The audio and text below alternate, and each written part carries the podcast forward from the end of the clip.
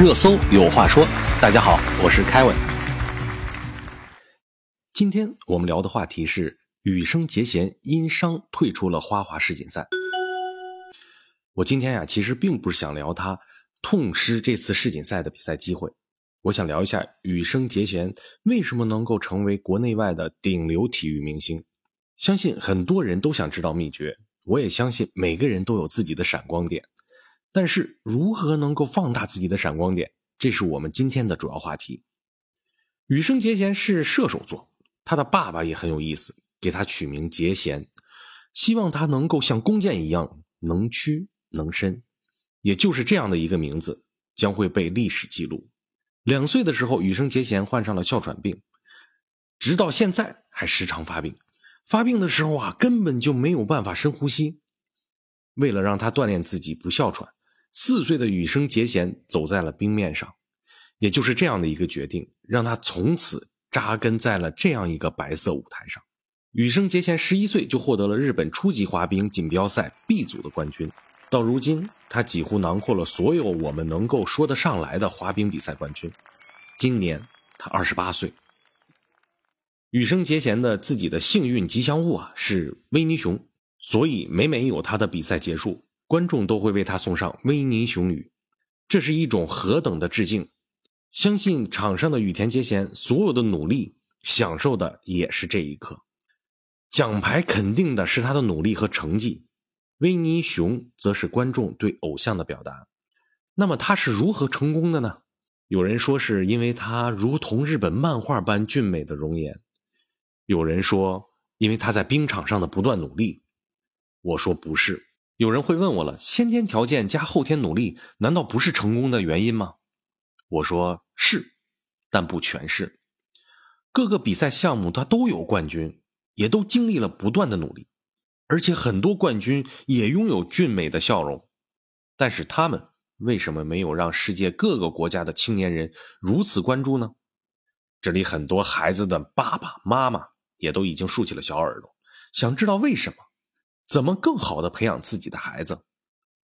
这里我给大家一个公式：成功等于百分之四十的爱好，加百分之二十的努力，加百分之三十的享受，最后还要加上百分之十的成绩。为什么？我们还是来拿羽生结弦来举例子。如果四岁的时候他不喜欢滑冰，没能有姐姐成为他的目标。学了不喜欢的项目，那一定没有现在的他。一个好的爱好是自己进步的全部驱动力。在中国，我们的爱好可能都是家长的爱好，然后每天孩子都是哭着在弹钢琴，哭着在练舞蹈。我们还会说：“以后你就懂了，吃得苦中苦，方为人上人。”在我看来，培养爱好可能比以后懂更有用。有了爱好，自己就会去努力。这个时候，你就会发现，哇，怎么这么有天赋啊？其实都是自我驱动的原因。所以，努力并不是笨鸟先飞的代言词。没有什么笨鸟，是兴趣就不在。羽生结弦就是这样，他会成百上千次的练习一个动作，这个就是因为爱好而自我努力。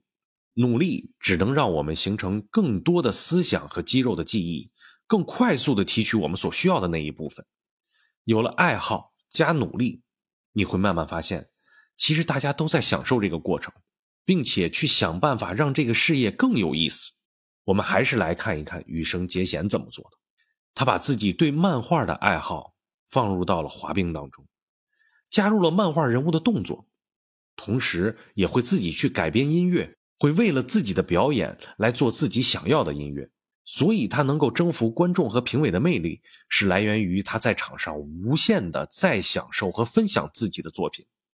他每一次表演表情永远都是在诠释自己对作品的理解和对表演的自信。这样的表演怎么可能会差呢？最后才是百分之十的成绩。爱好、努力、享受都有了，如果再有成绩，那就是对人生的肯定，也是给自己上了一个标签那么，如果没有这百分之十的成绩，我相信有了爱好、努力加享受，我们也未尝不是成功了呢。我们起码做着自己喜欢做的事情，为之努力了，享受了过程，即便没有成绩，我也觉得人生是完满的。接下来，我们说一下另一个重要的指标，有这个加持，我觉得才能够有资格称之为偶像，那就是情商，也可以说是做人的方式方法。很多人都是吃了这个亏而没能走上事业的巅峰。人都是有自我膨胀的，喜欢被表扬，也喜欢展示自己的优越。但是谦虚、敬畏、尊重更为重要。你学会谦虚，把自己的姿态放得越低，得到的就越多。记住，唯一高调的时候是你要展示专业，让别人为你鼓掌的时候。羽生结弦明白这个道理，所以他为人谦逊，也会为他人着想。知道趴在地上给其他选手采访让位，也知道和别人碰撞后马上去查看别人的伤情。